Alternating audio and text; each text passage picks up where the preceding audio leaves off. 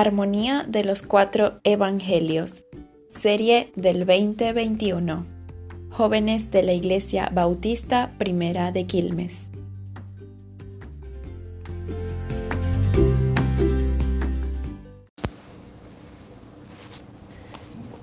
Y Águila, ¿recuerdas esa historia también? Muy bien. Entonces, más adelante en la clase vamos a hablar un poquito de esa también. Bueno, ese fue el abreboca para la clase. Es la lección entonces número 13, los milagros de Jesús, y está en la página 49 para los que nos escuchan en la, en la grabación. Bueno, vamos a, a um, interactuar un poquito. ¿Qué es un milagro? ¿Qué me dice ahí que es un milagro? ¿Qué puede ser un milagro? Vamos a ver. Es algo que no, como que complicado de que pase, algo sorprendente. Vamos a anotar esa palabra, sorprendente y algo complicado que pase. Bien. Y Joel, ¿nos puedes ayudar a complementar la definición? quizás eh, un accionar divino o de algo terrenal, puede ser. Bien. Otra palabra importante en la definición, un accionar divino, mezclado también con la definición de Ágata, que ocurre en la tierra. Bien. ¿Y Steffi? Para complementar. Un milagro. Ajá. Pero es que ya yo leí. Bueno, Steffi dice que no porque ya leyó. Bueno. No, bien. es algo así sin leer, es como algo impresionante, como algo que no es común, algo así, que no es común. Bien, entonces por lo menos esa, eh, eh, eh, ya con esas tres podemos armar una definición. Con las palabras que usaron fue algo impresionante, algo em, Sorprendente. sorprendente fue la otra palabra, por un accionar divino en la tierra. ¿Sí?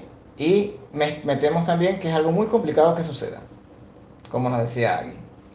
¿Sí? Ese complicado que suceda lo metemos en la parte de la Tierra y lo podemos colocar dentro de, un, de lo que serían las leyes naturales. ¿sí? La Tierra y complicado que suceda dentro de las leyes naturales. Bueno, vamos a ver qué dice la Real Academia Española, que lo tengo aquí, estamos en vivo, dice, es un hecho no explicable por las leyes naturales y que se atribuye a intervención sobrenatural de origen divino. Eso es lo que dice la Real Academia Española. Entonces se asemeja mucho a la definición que hicimos, construimos aquí entre ustedes tres. Y efectivamente es eso y lo que vamos a recalcar eh, entre, entre varios puntos fueron los que ustedes dijeron. Muy bien. Accionar divino es, la, es, es como tal lo principal de la definición. Eh, superior al origen o al orden natural. ¿Sí? Algo muy difícil que ocurra que nosotros con nuestro poder humano o fuerzas humanas no podemos realizar. Entonces son tres. Acto divino, es superior al orden natural y que con las fuerzas humanas no lo podemos realizar. Eso es importantísimo tenerlo claro para saber qué implicaba o qué representaba que Jesús hiciera milagros. Bueno, muy bien por la definición, entonces vamos a seguir. En, el Nuevo Testamento y el Antiguo Testamento, pero más que todo en el Nuevo, vamos a encontrar palabras que se utilizan para cuando ocurren milagros. O mm, algunas son sinónimos, eh, depende del contexto en que esté hablando la escritura. Las palabras que se usan mucho son maravilla, que tiene que ver con lo que Ágata y Estefanía dijeron, algo impresionante, algo sorprendente, maravilla, una señal, un poder potentoso, portentoso, perdón, o la palabra también prodigio. Prodigios y señales, recuerden que se puede, se encuentra así en la Biblia también. Acá en la diapositiva tenemos las palabras. Perfecto. Vamos entonces a nombrar tres que son muy, muy utilizadas en el Nuevo Testamento, que son maravilla, señal y poder u obras portentosas. La primera la vamos a buscar en Marcos 6:51.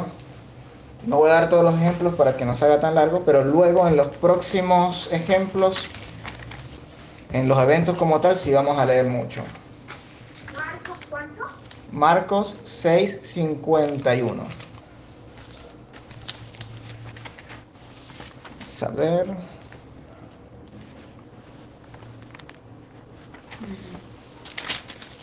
¿Se lo leo? Sí, Estefi, ¿qué dice? Que lo lean los chicos.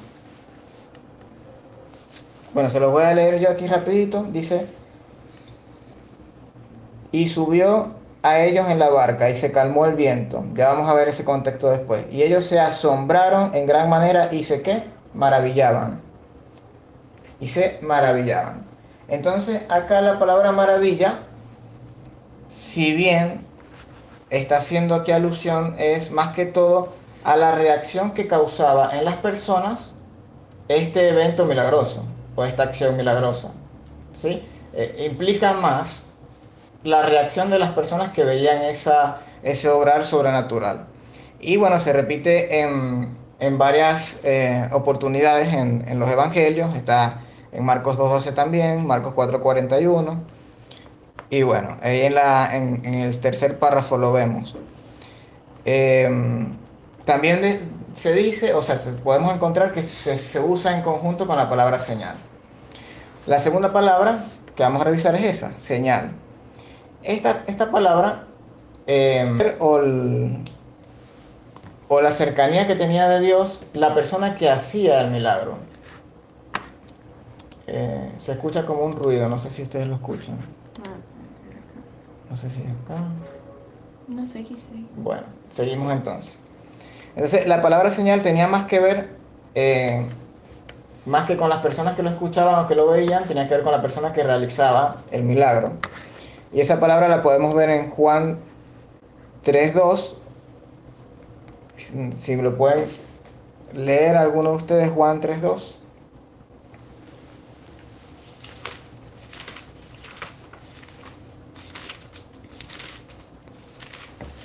Con Juan.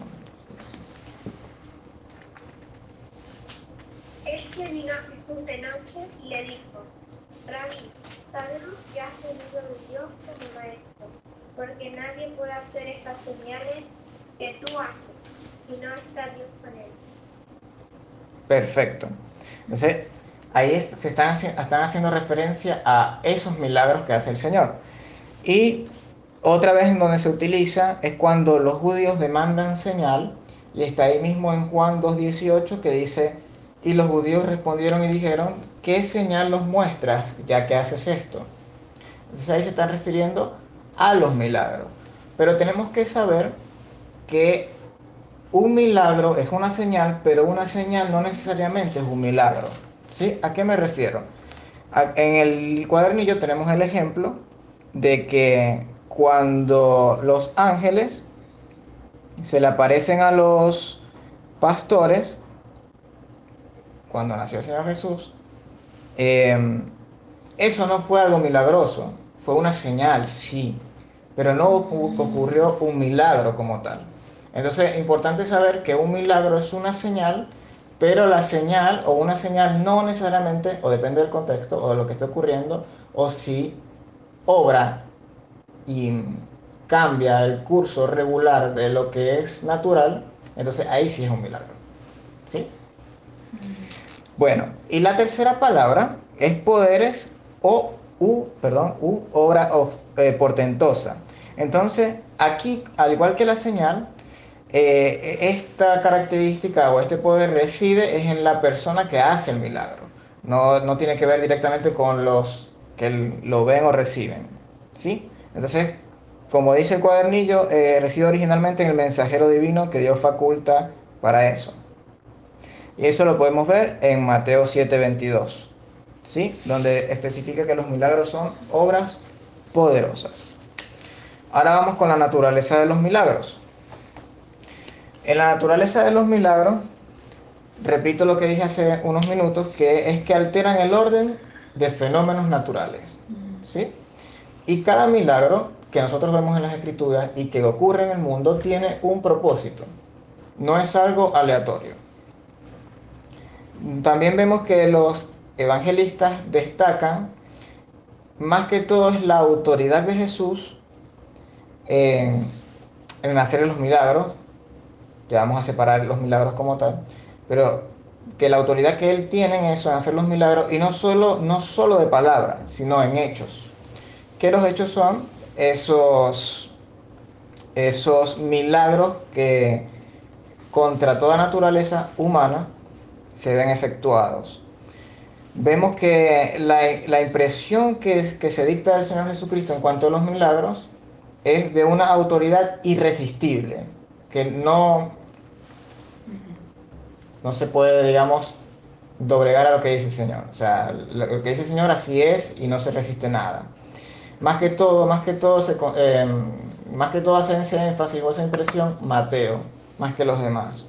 De hecho, Mateo relata mucho más breve los, los milagros, más que, digo, menos breve me refiero a que no da tantos detalles de lo que está ocurriendo en el contexto, ya lo vamos a leer, sino que le da más protagonismo o hace más eh, énfasis en la autoridad que tenía Jesucristo, o que tiene Jesucristo, perdón, que tiene Jesucristo.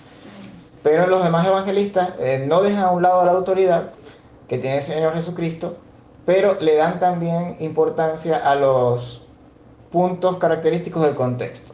¿sí? Entonces, ¿cuáles son eh, los milagros o los, que, o los que la autoridad del Señor Jesús eh, tiene influencia? Son en, general, en particular, o sea, son todos en general, pero los dividimos de la siguiente manera. Lo que es la enfermedad, lo que es el poder demoníaco y lo que son las fuerzas naturales. En estos tres campos, lo pueden englobar, se engloba todo prácticamente, eh, estos tres campos no se resisten ante la autoridad del Señor Jesús, de ninguna manera, no se resisten. Entonces, empecemos lo interesante. Empecemos con los milagros de las sanidades. En el libro vamos a hablar de los milagros más importantes, pero hay muchos más. Entonces, los milagros de sanidad más importantes los podemos ver en, primero en Mateo, en un compendio que él hace de tres eh, sanidades interesantes, que lo vemos en el capítulo 8, desde el versículo 2 hasta el versículo 17. ¿sí? Entonces Mateo allí hace un compendio de tres eh, milagros de sanidad para poder transmitir un mensaje al pueblo judío. Recuerden que Mateo le escribe al pueblo judío. Y el mensaje está en el versículo 17, pero antes de dar el mensaje del versículo 17, vamos a ver cuáles son esas sanidades. La primera sanidad es la del leproso. Ahí en la pantalla están las citas bíblicas. Alguien que busque Mateo 8 del 2 al 4. Vamos a, repartir Joel Mateo, Agui Marcos y Estefanía Lucas. ¿Sí? Me avisan cuando el de Mateo lo tenga. ¿Dos al cuatro? De 2 al 4, sí. Por favor. Y he aquí, vino un leproso y se postró ante él, diciendo, Señor, si quieres puedes limpiarme. Jesús extendió la mano y le tocó, diciendo, quiero, sé limpio. Y al instante su lepra desapareció. Entonces Jesús le dijo, mira, no le digas a nadie, si no ve, muéstrale al sacerdote y presenta la ofrenda que ordenó Moisés, para testimonio a ellos. Perfecto, gracias Joel. Antes de leer el siguiente, vamos a, les quiero comentar un detallito, un detallazo. Recuerden que a mí me encanta, como estas clases son de la armonía de los cuatro evangelios, me encanta como ver las diferencias que hay con los otros evangelios, ¿no? Entonces, fíjense que hay la descripción en dos versículos. Vino el leproso y se postró ante el leproso y se postró ante él. Este es el, el detalle que vamos a revisar. Se postró. Postrar para nosotros significa que se arrodilló. Ella le dijo, si, si quieres puedes limpiar. Y Jesús, teniendo misericordia de él, extendió la mano.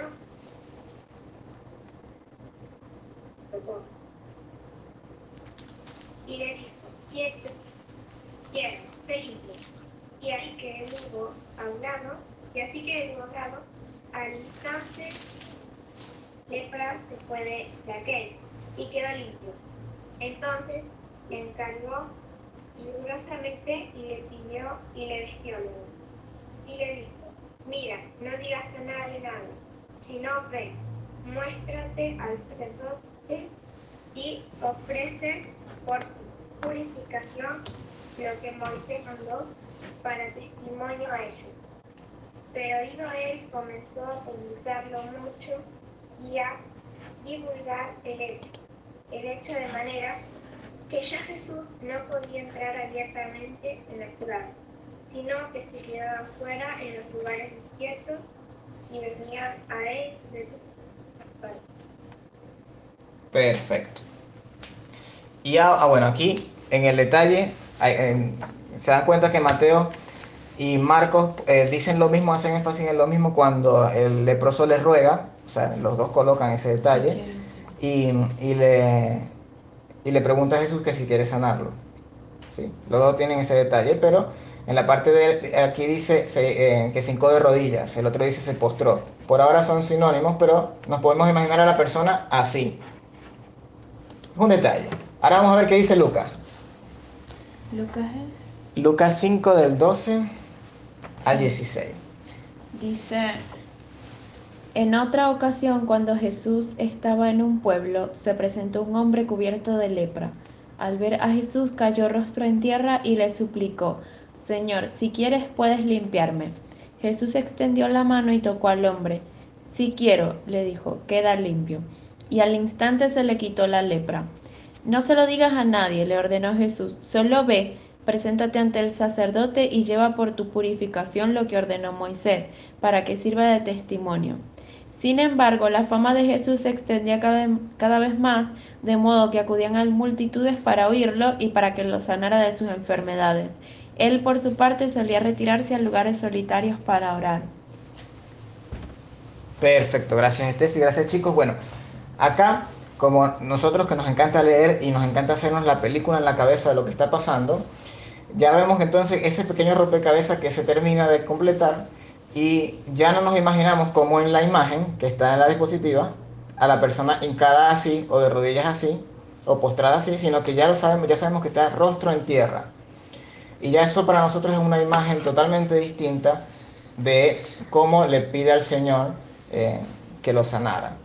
Ahora vamos con las características del milagro. El Señor, primero que todo, vemos que, es misericordioso y cariñoso en el, en el milagro, porque se interesa por el leproso, aún tomando en cuenta que en ese momento, en ese- bueno, igual eh, en otras etapas, en, otras culturas también, el leproso no era, no tenía derechos, era expulsado de la sociedad, era eh, representaba contaminación para la persona que lo tocase. Eh, era un coronavirus, como dice Estefanía, pero no, es otra cosa.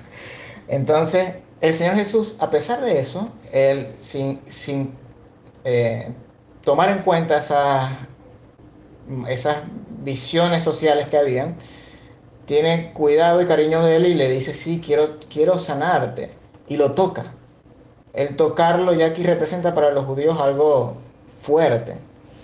Y lo otro, que el Señor Jesucristo vino para apoyar también la ley. Entonces él respeta la ley y le dice, ve al sacerdote y declárale, declárale que estás sano y, haz la ofrenda eh, que está escrito que Moisés, eh, como, como lo dice Moisés, ¿no? Y, y él, y él lo, que lo que le está haciendo énfasis es a Levítico eh, 14, 10 al 32, que es la ofrenda o el sacrificio para santificar a la persona que tenía lepra y que fue sanada.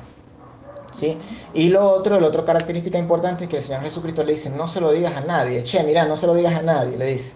A él y a unos cuantos se lo dijo, pero es muy difícil que un milagro la gente no lo quiera eh, eh, exteriorizar y comentar. Pero la idea es que, o lo que el Señor Jesús no quiere, es que la gente lo busque a Él por un milagro, sino que lo busque por quien realmente es. Entonces, lo que él eh, le quiere comentar de cuando, que no lo diga y no lo divulgue a todo el mundo es que no lo vayan a buscar a él por, las, por los motivos equivocados, ¿sí? Y eso nos suele pasar eh, y hay que tener cuidado con eso, que a veces buscamos a Dios solamente por lo que nos interesa o lo que nos conviene. Bueno, ese es el primero, el leproso. El segundo es la sanidad del siervo de un centurión.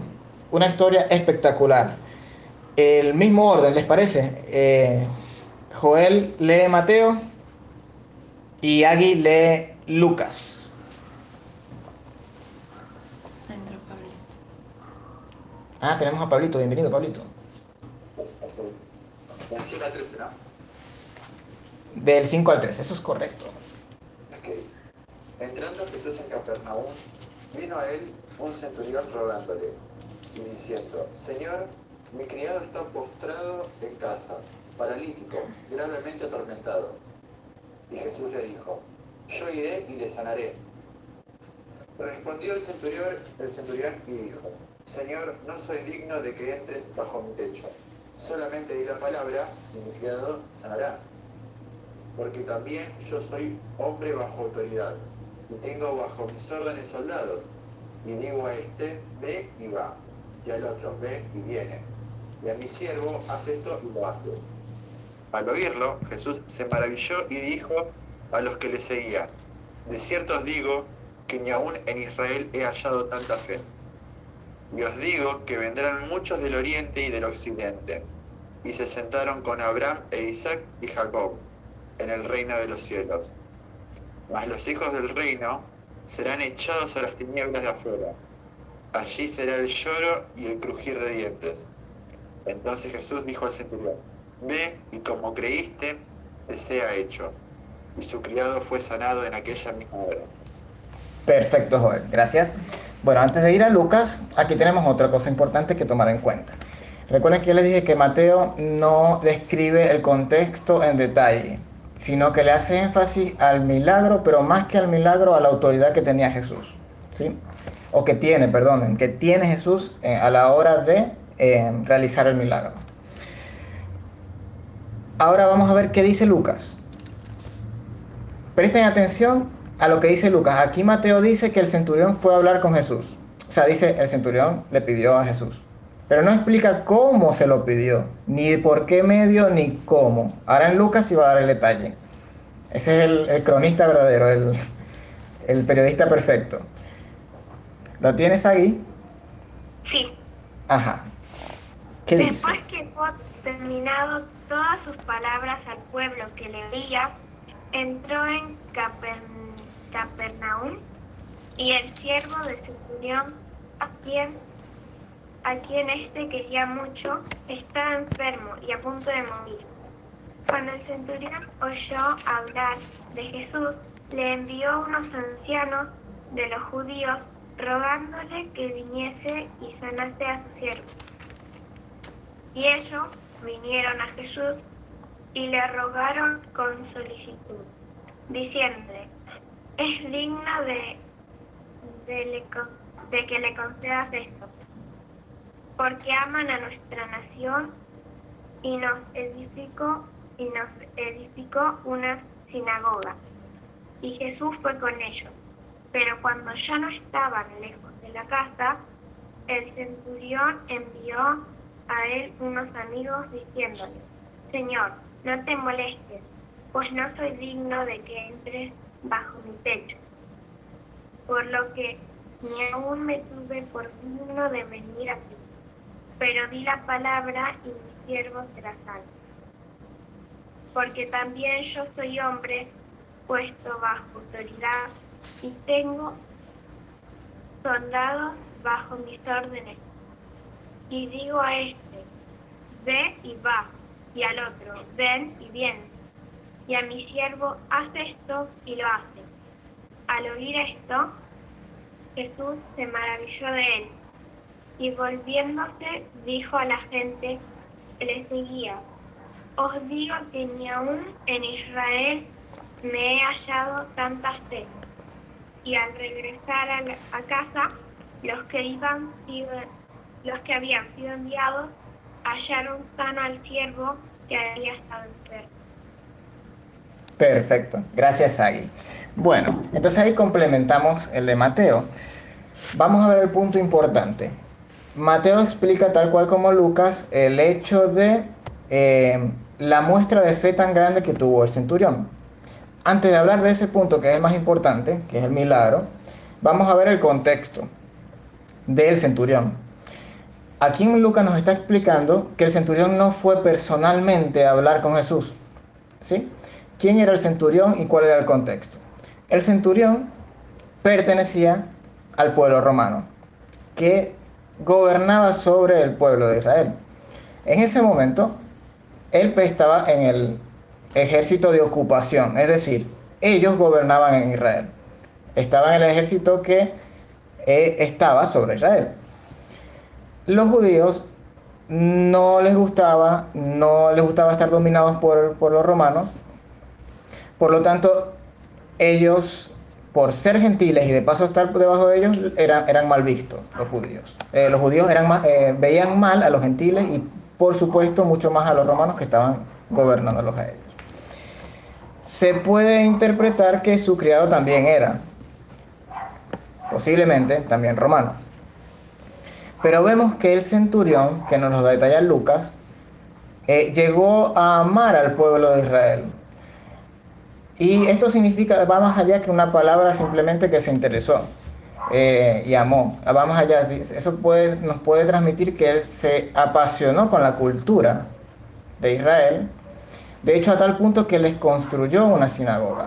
Y todo esto puede dar a significar que él creía en las escrituras, ¿sí? O tenía cierta influencia en lo que las escrituras eh, del pueblo de Israel eh, tenían. Entonces, eh, vemos que de ahí también está su fe. Él escucha de Jesús y lo considera un maestro, lo considera el Mesías de las escrituras. Entonces, él vemos que tiene noción de las escrituras porque él dice que el maestro no podía entrar en su casa.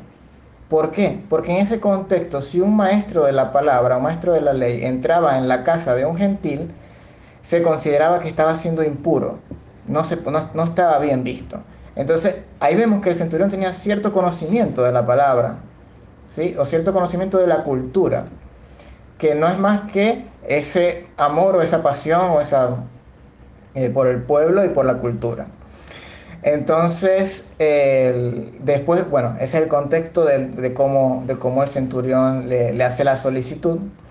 Y luego viene la extraordinaria manifestación de fe, que por eso les digo, cada vez que yo leo esta, este, milagro, yo digo, wow, o sea, ¿qué, ¿qué, otro ejemplo no podemos tener también de fe?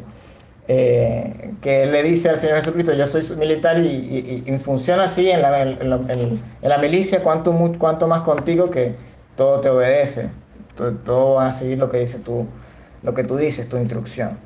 Y bueno, Jesús se maravilla de, de esa fe. Entonces, em, tenemos ese milagro, interesantísimo. Y tenemos luego el tercer milagro de este compendio que hace Mateo, que es la suegra de Pedro. Lo vemos en Mateo 14 al 17. Em, vamos a darle Mateo a Estefanía. Marcos se lo dejamos a Pablo. Y Lucas lo leo yo. ¿Sí? Mateo 8, 14 al 17. Eso es correcto. Dice, cuando Jesús entró en casa de Pedro, vio a la suegra de este en cama con fiebre le tocó la mano y la fiebre se le quitó. Luego ella se levantó y comenzó a servirle. Al atardecer le llevaron muchos endemoniados y con una sola palabra expulsó a los espíritus y sanó a todos los enfermos. Esto sucedió para que se cumpliera lo dicho por el profeta Isaías. Él cargó con nuestras enfermedades y soportó nuestros dolores. Perfecto, hermoso. Pero vamos a ver para nuestra cinematográfica en la cabeza, nuestra imaginación, Vemos que el Señor Jesucristo entró a la casa de Pedro, tocó a la, suegra de Pedro y la señora se levantó, quedó sana del momento y, se le fue la fiebre. Ahora vamos a ver qué nos dice, qué nos dice Marcos, que lo debe tener Pablito. Marcos, ¿cuánto era? Marcos. 1 del 29 al 34. ¿Me busco? No, en Marcos, pero no. Ahí, 29 al 34. Eso, ¿Ese correcto. ahí está bien? O te- si no busco la. La Reina Valera, ¿crees? O- Vamos a ver qué dice esa. ¿Sí? Tan pronto como salieron de la sinagoga, Jesús fue con Jacobo y Juan a la casa de Simón y Andrés. La suegra de Simón estaba en la cama con fiebre y enseguida se lo dijeron a Jesús. Él se acercó, la tomó de la mano y la ayudó a levantarse. Entonces se le quitó la fiebre y se puso a servirlo. Perfecto. Eh, hasta ahí, ¿no? Sí. Perfecto. Entonces, estamos alimentando ahora nuestra, nuestra cinematográfica en nuestra imaginación. Ahora, en, la- en el primero vimos que entró y la tocó y la, y la sanó. ¿Sí? Aquí vemos que entró, los discípulos le comentaron, le pidieron, él, se, él la, la tocó y la levantó y ahí se sanó, la dejó la fiebre. ¿Sí? Entonces alimentamos nuestra cinematográfica, nuestra imaginación en la cabeza de lo que está ocurriendo allí. Ahora vamos con Lucas 4 del 38 al 41, lo tengo yo. Dice, entonces Jesús se levantó y salió de la sinagoga y entró en casa de Simón. La suegra de Simón tenía una gran fiebre y le rogaron por ella. E inclinándose hacia ella, reprendió la fiebre y la fiebre la dejó. Y levantándose ya al instante le servía. Entonces ya tenemos la cinematográfica completa. En- Jesús vino de la sinagoga, entró a la casa de Pedro, los discípulos le dijeron que la suegra estaba enferma y tenía fiebre. El Señor Jesucristo fue hacia ella, se inclinó, la tocó y aquí dice que reprendió también. Entonces podemos deducir que hizo una pequeña oración allí, reprendió, ahora como dice Steffi, y se incorpora la señora, se levanta pues y está nada totalmente. Ya tenemos una cinematográfica completa con los tres evangelistas. Y lo más importante de acá es que hay dos puntos aquí. El que nosotros el que quiere resaltar Mateo, iba a decir nosotros, pero realmente es Mateo el que lo quiere resaltar, que es una mujer. Y segundo, que inmediatamente fue sanada, le servía. A él y a los discípulos, pero inmediatamente fue sanada, le servía. Y eso es un ejemplo para nosotros, que nosotros inmediatamente que el Señor nos perdona y sanados, pero perdonados, es lo importante, nosotros tenemos que servir al Señor. Nuestra vida es para servir al Señor. Entonces, en resumen, con estos tres milagros, ¿por qué Mateo, que le escribe a los judíos, los está representando o los está colocando como los principales? Porque cada uno representa a una clase social o un aspecto de la sociedad que no tenía una vida plena o prácticamente no tenía derechos, que eran los leprosos, los gentiles y las mujeres. En ese momento, en la sociedad, ellos no tenían eh, los derechos como las demás personas. Entonces, son importantísimos porque eh, nos está queriendo decir que el Señor obviamente vino a buscarnos a todos, incluyendo a estos que estaban siendo rechazados por la sociedad O Sí. se consideraban o inferiores. se consideraban inferiores, como dice Steffi, tal cual. Entonces, por eso Mateo le hace ese énfasis, los recopila esos tres y son súper importantes. Ahora vienen otros milagros importantes eh, que lo vemos, el de los dos ciegos, que lo, lo vemos en Mateo 9, 27. ¿Quién me ayudará a buscarlo? Agui. Agarramos a Agui. Y alguien que vaya buscando Juan 4 del 43 al 54. ¿Sí? ¿Quién vos? Joel. Joel buscaría Juan 4 del 43 al 54, ¿sí? Y bueno, aquí nos avisa cuando lo tenga. Mateo 9, 27 al 31. Y pensando, Jesús de aquí, le siguieron dos tiros, dando voces y diciendo, Ten misericordia de nosotros, hijo de David. Y llegando a la casa, vinieron a él los ciegos. Y Jesús les dijo, ¿creéis que puedo hacer esto? Ellos dijeron, sí, Señor. Entonces les tocó los ojos diciendo, conforme a vuestra fe os sea hecho. Y los ojos de ellos fueron abiertos. Y Jesús les encargó rigurosamente diciendo, Mira que nadie lo sepa. Pero salidos ellos, divulgaron la fama de él por toda aquella tierra. Perfecto, gracias Agui.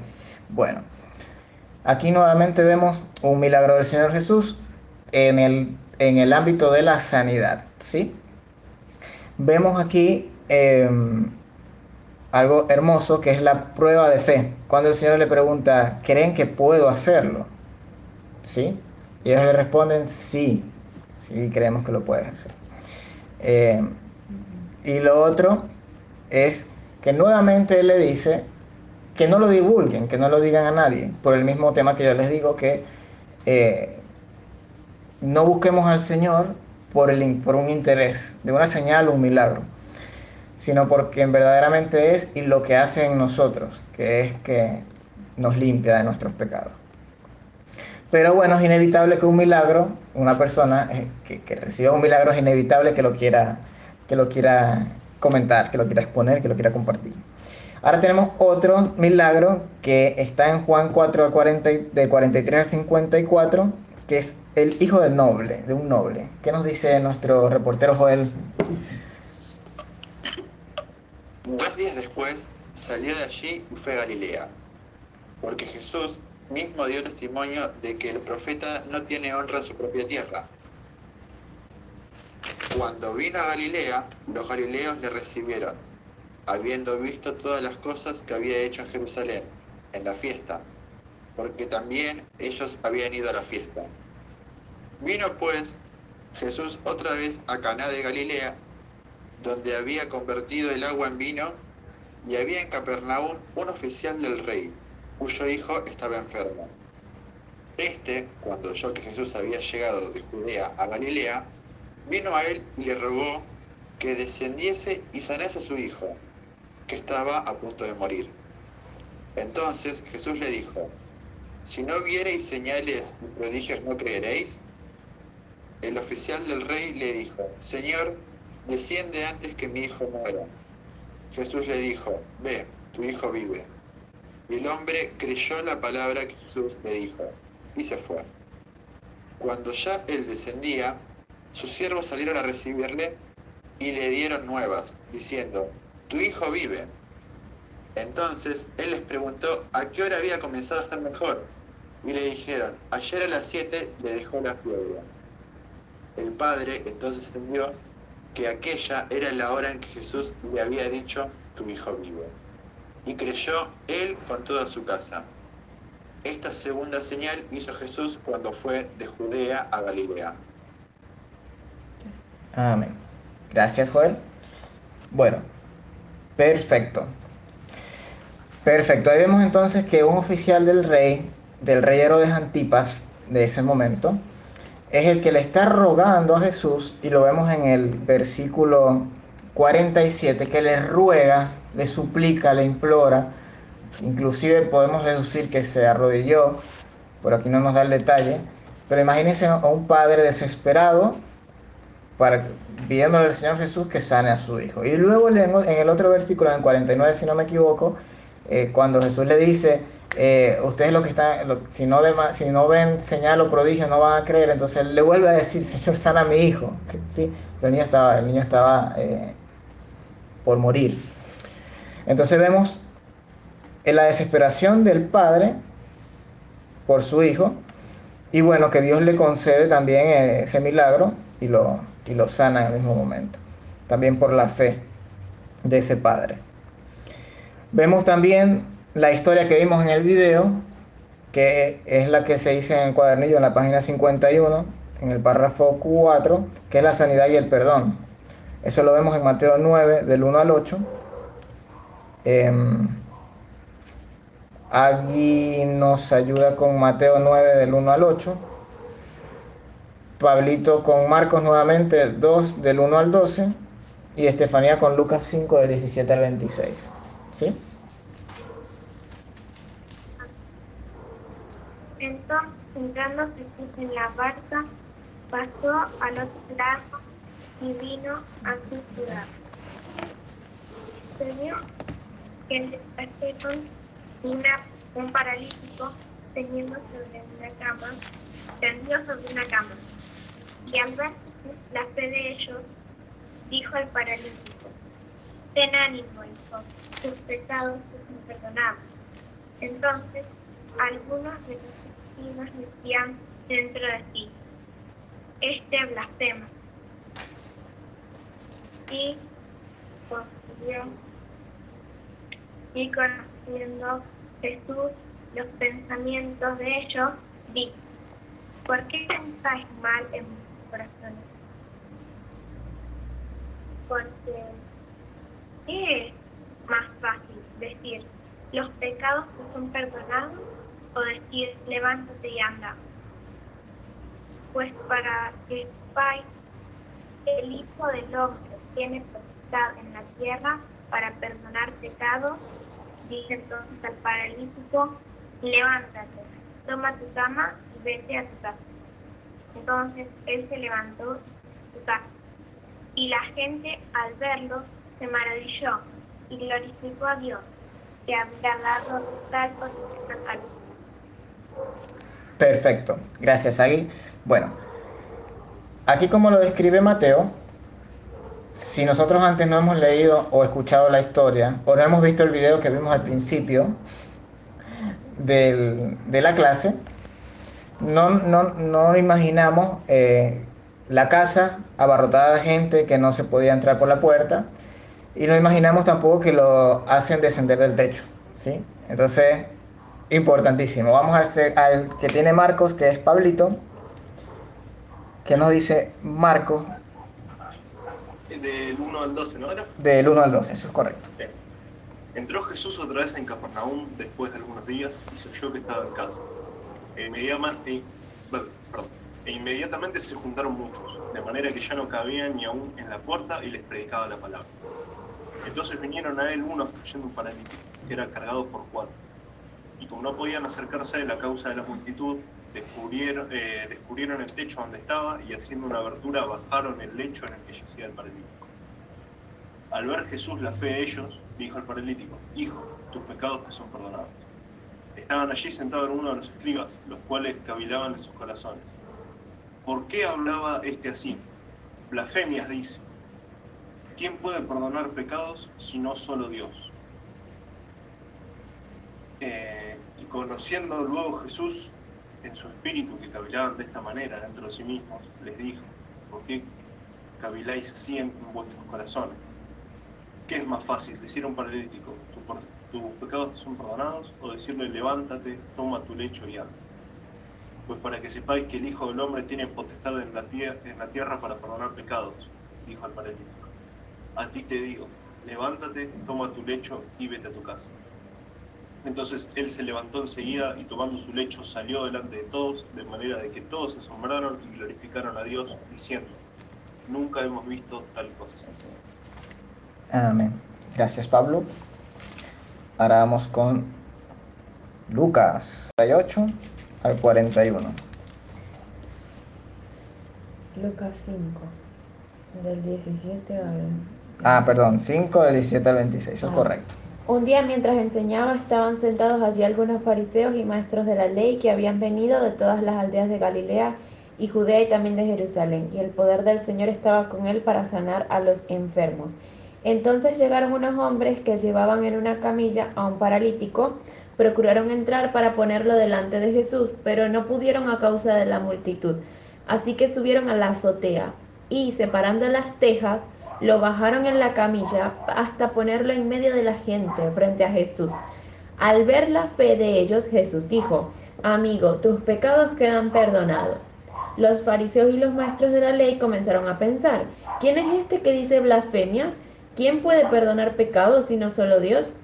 Pero Jesús supo lo que estaban pensando y les dijo, ¿por qué razonan así? ¿Qué es más fácil decir, tus pecados quedan perdonados o levántate y anda? Pues para que sepan que el Hijo del Hombre tiene autoridad en la tierra para perdonar pecados, se dirigió entonces al paralítico. A ti te digo, levántate, toma tu camilla y vete a tu casa. Al instante se levantó a la vista de todos, tomó la camilla en que había estado acostado y se fue a su casa alabando a Dios. Todos quedaron asombrados y ellos también alababan a Dios estaban llenos de temor y decían, hoy hemos visto maravillas. Amén. Bueno, gracias chicos. Bueno, aquí tenemos el panorama completo, la historia completa, tal cual como la vimos en el video. Eh, ahora sí podemos hacer la imagen cinematográfica en nuestras cabezas. Entonces vemos aquí aspectos importantes en este milagro, que es el- la fe que tienen los amigos del paralítico en que él pueda ser sano. Entonces demuestra es la efectividad que tiene también la fe en beneficio de otros. Eso es importante. Otro punto es que el enlace que ellos, a que los evangelistas hacen en cuanto a la sanidad y el perdón de los pecados es importante, porque normalmente cuando hay una liberación, una sanidad, estamos hablando también de que em, también tiene la autoridad el Señor Jesucristo de, tener, de dar una liberación espiritual o perdón de pecados, ¿sí? Es, está dentro de su poder, dentro de su autoridad hacerlo, como lo expresa Jesús en estos versículos. Y otro detalle importantísimo, como estamos hablando de la armonía de los cuatro evangelios, es que Mateo no da la explicación completa del contexto em, visualmente o de lo que está ocurriendo en ese momento, ¿sí?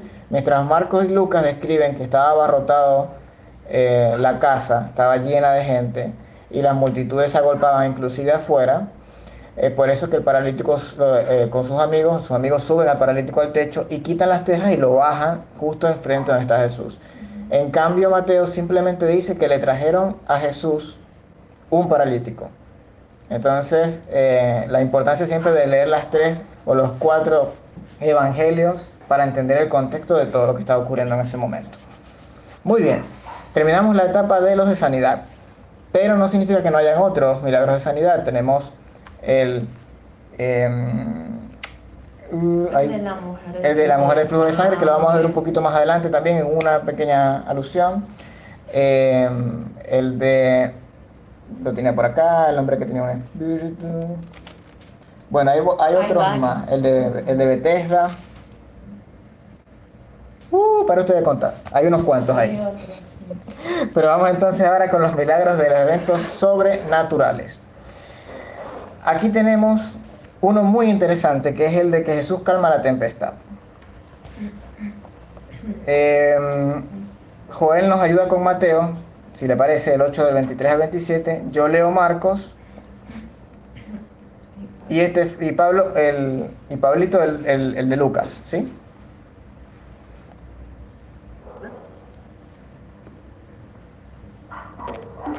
Sí. ¿Esa? Y entrando él en la barca, sus discípulos le siguieron. Y he aquí que se levantó en el mar una tempestad tan grande que las olas cubrían la barca, pero él dormía. Y vinieron sus discípulos y le despertaron diciendo, Señor, sálvanos, que perecemos. Él les dijo, ¿por qué teméis, hombres de poca fe? Entonces, levantándose, reprendió a los vientos y al mar, y se hizo grande bonanza. Y los hombres se maravillaron diciendo, ¿qué hombre es este que aún los vientos y el mar le obedecen? Perfecto. Gracias, Joel. Aquí yo en Marcos tengo lo siguiente. Dice así. Aquel día, cuando llegó la noche, les dijo Jesús, pasemos al otro lado. Y despidiendo a la multitud, le tomaron como estaba en la barca. Y había también con él otras barcas. ¿Sí? Ahí el contexto cambia un poquito. En Mateo no especifica que iban con otras barcas acompañándolo. Pero se levantó una gran tempestad de viento y echaba las olas en la barca de tal manera que ya se anegaban. En Mateo no lo especifica así, nos lo, lo sobreentendemos. Pero ya aquí da un poquito más de detalle. Entran, el agua está entrando a la barca, a las barcas. De tal manera que ya se negaba. Dice, y él estaba en la popa, durmiendo sobre un cabezal. Y le, le- más específico, donde estaba durmiendo Jesús. El otro no decía exactamente dónde estaba durmiendo. Y le despertaron y le dijeron, maestro, ¿no tienes cuidado que perecemos? Y levantándose, reprendió al viento y dijo al mar, calla, enmudece. Y cesó el viento y se hizo grande bonanza. Y les dijo, ¿por qué estáis así amedrentados? ¿Cómo no tenéis fe? Entonces temieron con gran temor y se decían el uno al otro, ¿quién es este que aún el viento y el mar obedecen? Bueno, ahí vemos que tiene, da mucho más, bueno, un poquito más de detalle que Mateo. Ahora vamos a ver qué nos dice Lucas con nuestro reportero Pablo. Dice, aconteció un día entraba en una barca con sus discípulos y les dijo, pasemos al otro lado del lago. Y partieron. Pero mientras navegaban, él se durmió y se desencadenó una tempestad de viento en el lago. Y se anegaban y peligraban. Y vinieron a él y le despertaron, diciendo, Maestro, maestro, que perecemos. Despertando él, reprendió al viento y a las olas y se salvó. Y se hizo bonanza. Y les dijo, ¿dónde está vuestra fe?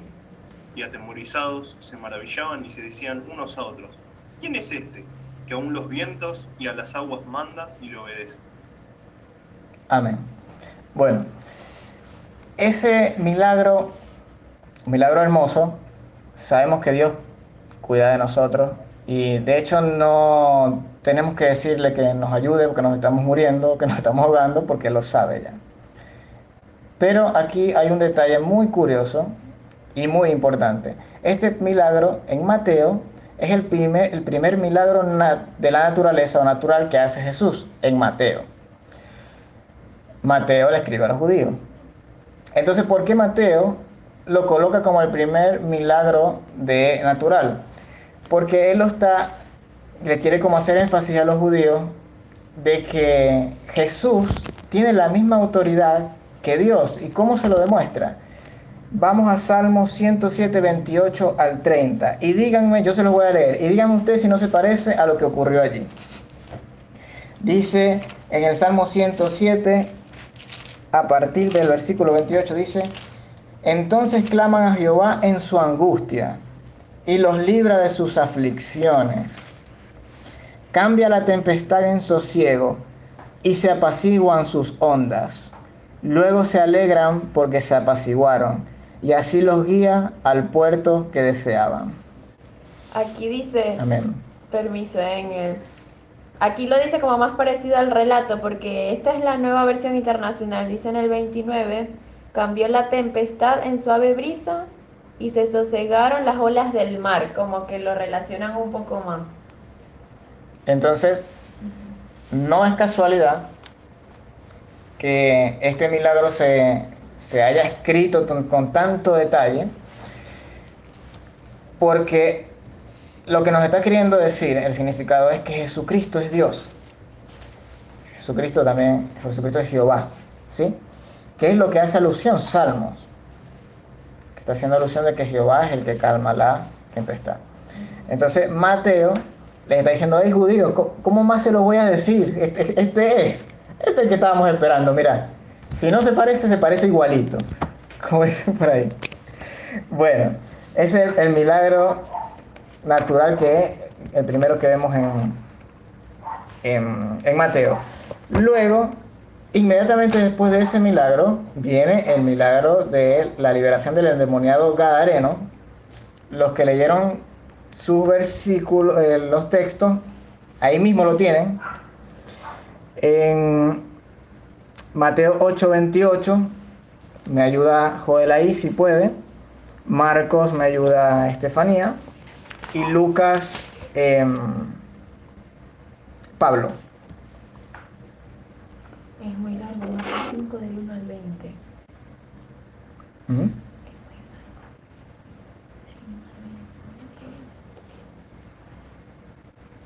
Bueno, leemos Mateo primero y luego los demás damos un... porque son largos. Ok.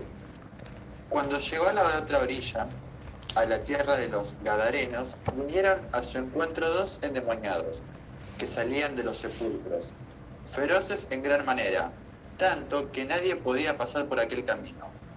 Y clamaron diciendo, ¿qué tienes con nosotros, Jesús, Hijo de Dios? ¿Has venido acá para atormentarnos antes del tiempo? Estaba paciendo lejos de ellos un hato de muchos cerdos. Y los endemoniados le rogaron diciendo, si nos echas fuera, permítenos ir a aquel hato de cerdos. Él les dijo, id, y ellos salieron, y se fueron a aquel hato de cerdos. Y he aquí, todo el hato de cerdos se precipitó en el mar por un despeñadero, y perecieron en las aguas. Y los que los apacentaban huyeron, y viniendo de la ciudad, contan- contaron todas las cosas, y lo que había pasado con los endemoniados. Y toda la ciudad salió al encuentro de Jesús, y cuando le vieron, le rogaron que se fuera de sus contornos. Perfecto. Gracias, Joel. Bueno, los otros no los vamos a leer porque son en suma casi un capítulo, esos dos. Pero lo importante acá es eh, entender, como le dijim- dijimos al principio, cada milagro tiene un propósito. Y en este caso, cuando el Señor Jesús eh, libera de espíritus o de demonios a los que están esclavizados por ellos, tiene un propósito. El, propósito principal es que hasta ese momento el, el enemigo, el diablo, re- reinaba en la tierra y Jesucristo al venir lo que hizo fue derrotarlo y quitarle la potestad eh, que tenía y traer el reino como tal, restaurar el reino de Dios con poder. Entonces, él ataca al, al enemigo, a Satanás, mm, liberando a los que están esclavizados por demonios y eh, le da la estocada final o la estocada que lo termina de, mm, de, de- que nos, nos termina de hacer entender de que no tiene ninguna ningunita posibilidad en la cruz del Calvario después cuando resucita, ¿sí? Cuando él muere y luego resucita.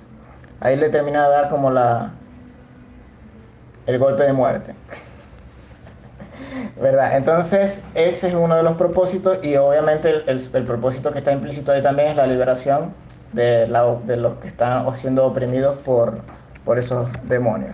Aquí en el texto hay detalles importantes que él dice, que cuando le pregunta que cómo te llamas, le dice soy legión, porque tenía varios demonios, tenía muchísimos demonios. Eh, creo que Lucas después especifica que tenía como 2000 o algo así. Eh, ahí da más, da más detalle. Hay un dato muy curioso que lo, encuentran en el cuadernillo en la página 52, que el Mateo habla de dos endemoniados, pero eh, Lucas y Marcos no, Lucas y Marcos hablan de uno. Entonces, aquí nosotros a ciencia cierta lo que podemos decir es que Mateo y Marcos en este caso, digo Marcos y Lucas en este caso, están hablando de como que el endemoniado que tenía más, el más feroz, el más importante en ese momento, más importante me refiero al que más fama tenía o al que más escándalo estaba haciendo. Eh, y en Mateo posiblemente se puede deducir que él hace mención de los dos, es por el tema de que para los judíos siempre tenía que haber por lo menos dos testigos para eh, la, la. Para los judíos era más importante, eh, era importante que hubiesen dos testigos por lo menos para que una, la veracidad de, un- de una historia o la veracidad de un testimonio. Entonces, ahí por eso es que Mateo quizás hace alusión a eso. Pero eso son hay detalles que no tenemos. El, el dato que me acaba de dar Estefanía, eh, la reportera Estefanía, es que Legión representa en ese, en el, en la- el ejército romano, en el ejército romano representan 6.000 aproximadamente De 4.000 a 6.000. de 4.000 a 6.000 eh, soldados. Así que Es decir, tenía algunos demonios. que ahí. tenía, tenía poquito, tenía poquito demonios esa persona. De hecho, el- los relatos cuentan de que desmenuzaba los grilletes, lo- las cadenas y, y no podían con él, no, no lo podían Se retener. golpeaba con piedras. Se golpeaba con piedras, gritaba por las noches como loco, como endemoniado. Bueno, sí, estaba endemoniado.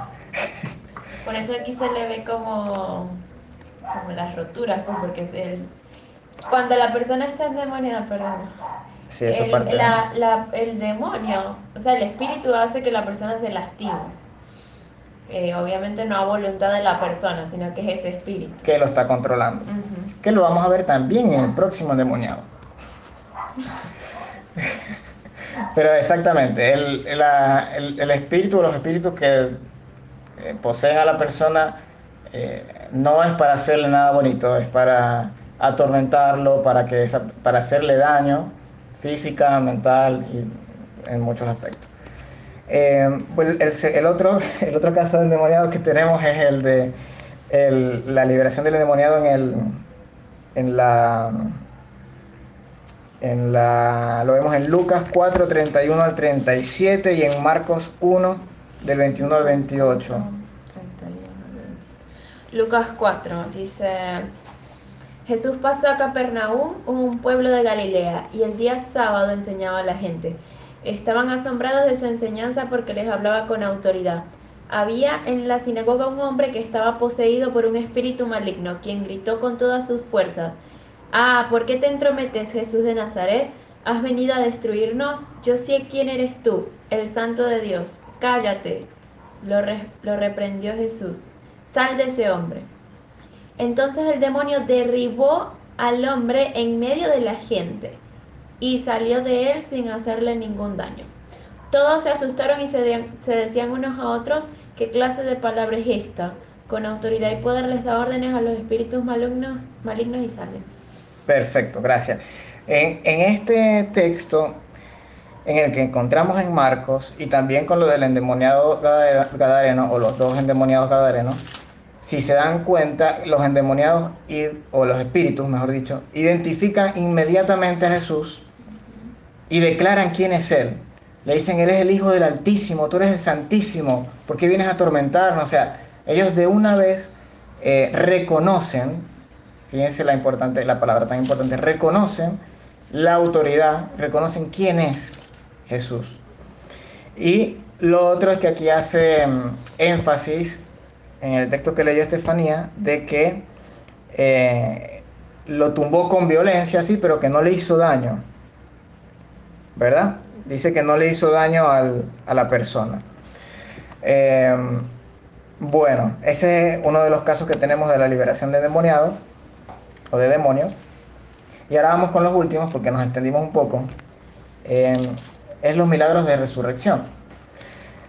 Hay que ser eh, específicos y decir que más que resurrección es vivificación. ¿Por qué digo esto? Porque la resurrección perfecta fue la de Jesucristo. Porque Él no volvió a morir. Él vive. Y punto. En cambio, las resurrecciones que se ven acá son las de Lázaro, que son las de la hija de, de Jairo. Eh, esas, esas personas naturalmente murieron después. O sea, murieron, el Señor las resucitó y luego naturalmente murieron otra vez. No es la resurrección definitiva, ¿sí? Entonces podemos decir que es una vivificación. Sigue siendo resurrección, pero no la resurrección plena o total o, o completa. ¿sí? Entonces, en, los milagros de resurrección, eh, eh, vemos uno en Mateo 9, del 18 al 26. Entonces, yo lo tengo acá para leerlo rápidamente. 9 del 18 dice así. La hija de Jairo. Aquí está. Esta historia no la sabemos todos. Dice, mientras él les decía estas cosas, vino un hombre principal y se postró ante él, diciendo, mi hija acaba de morir, mas ven y pon tu mano sobre ella y vivirá. Y se levantó Jesús y le siguió con sus discípulos. Y aquí una mujer enferma de flujo de sangre desde hacía 12 años, se le acercó por detrás y tocó el borde de su manto, porque decía dentro de sí, si tocare solamente su manto, seré salva. Pero Jesús volviéndose y mirándola dijo, ten ánimo, hija, tu fe te ha salvado. Y la mujer fue salva desde aquella hora. Al entrar Jesús en la casa del principal, viendo a los que tocaban flautas y la gente que hacía alboroto, les dijo, apartaos, porque la niña no está muerta, sino duerme. Y se burlaban de él. Pero cuando la gente había sido echada afuera, entró y tomó de la mano a la niña y se levantó. Y ella se levantó. Y se difundió la fama de esto por toda aquella tierra. Vamos a leer qué dice Marcos. Yo lo leo también rapidito. Porque aquí venimos con los detalles que se van dando con los demás evangelistas Ese es de la hija de Jairo. de la hija de Jairo. Ese es el, el relato de Agatha. E- Ese mismo. Ella sabe, ella sí que sabe. Entonces dice, la hija de Jairo, dice, pasando otra vez Jesús en una barca a la otra orilla, se reunió alrededor de él una gran multitud y él estaba junto al mar. Y vino uno de los principales de la sinagoga, llamado Jairo, y luego que le vio, se postró a sus pies y le rogaba mucho, diciendo, mi hija está agonizando, ven y pon las manos sobre ella para que sea salva y vivirá. Aquí, en este relato es más detallado, en el otro dice que la hija estaba muerta. En este dice que estaba agonizando, es decir, que todavía no había muerto.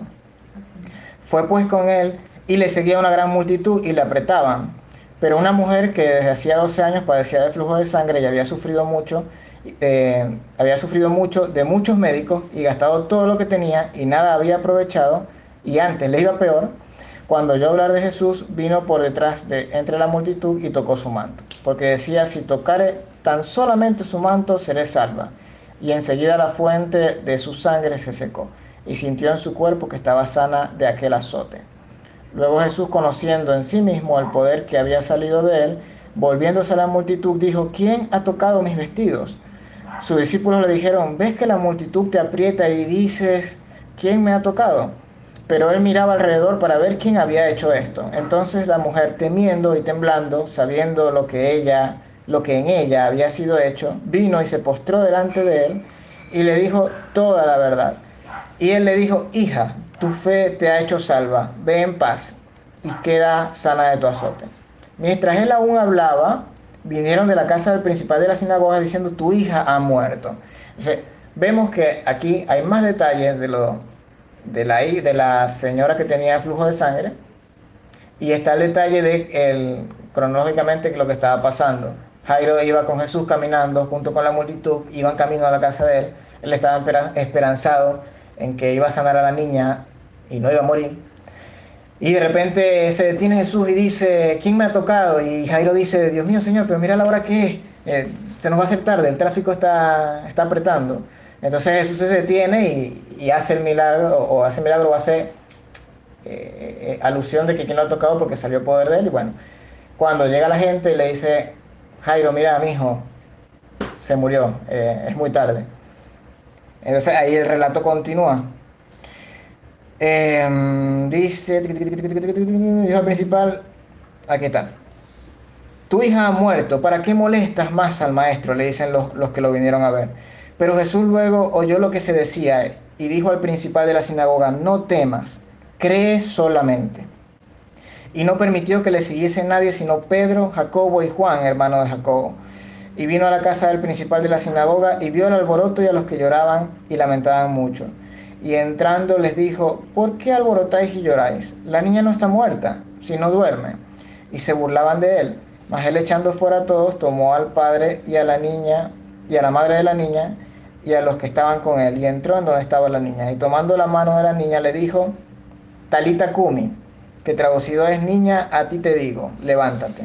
Luego la niña se levantó y andaba, pues tenía 12 años y se espantaron grandemente pero él les mandó mucho que no lo supiese nadie. En Mateo, ¿verdad? Aquí dice que tomó la mano de la niña y ella se levantó. En Marco nos dice que tomó la mano de la niña y le dijo Talita Kumi. ¿Sí? Em, fue mucho más específico. Y bueno, en Lucas también tenemos más detalles, pero eso es lo que les quería comentar. En, en, estas, en esta narración no solo vemos la resurrección, sino que estamos viendo también el milagro de la señora que tenía el flujo incurable, incurable, eh, una enfermedad también terminal e incurable y es un milagro importante y está también dentro de esta narración de una vivificación o la resurrección que de la niña. El hijo de la viuda, también tenemos ese caso que está en Lucas 7. Y bueno, vamos a terminar con, con ese, Vamos a Lucas 7, terminamos con ese milagro, como una vivificación, resurrección. Y damos por concluida al terminar. ¿Me ayudas, Estefi, con ese? Ajá.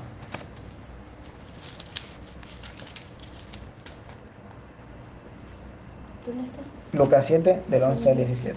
Aquí está.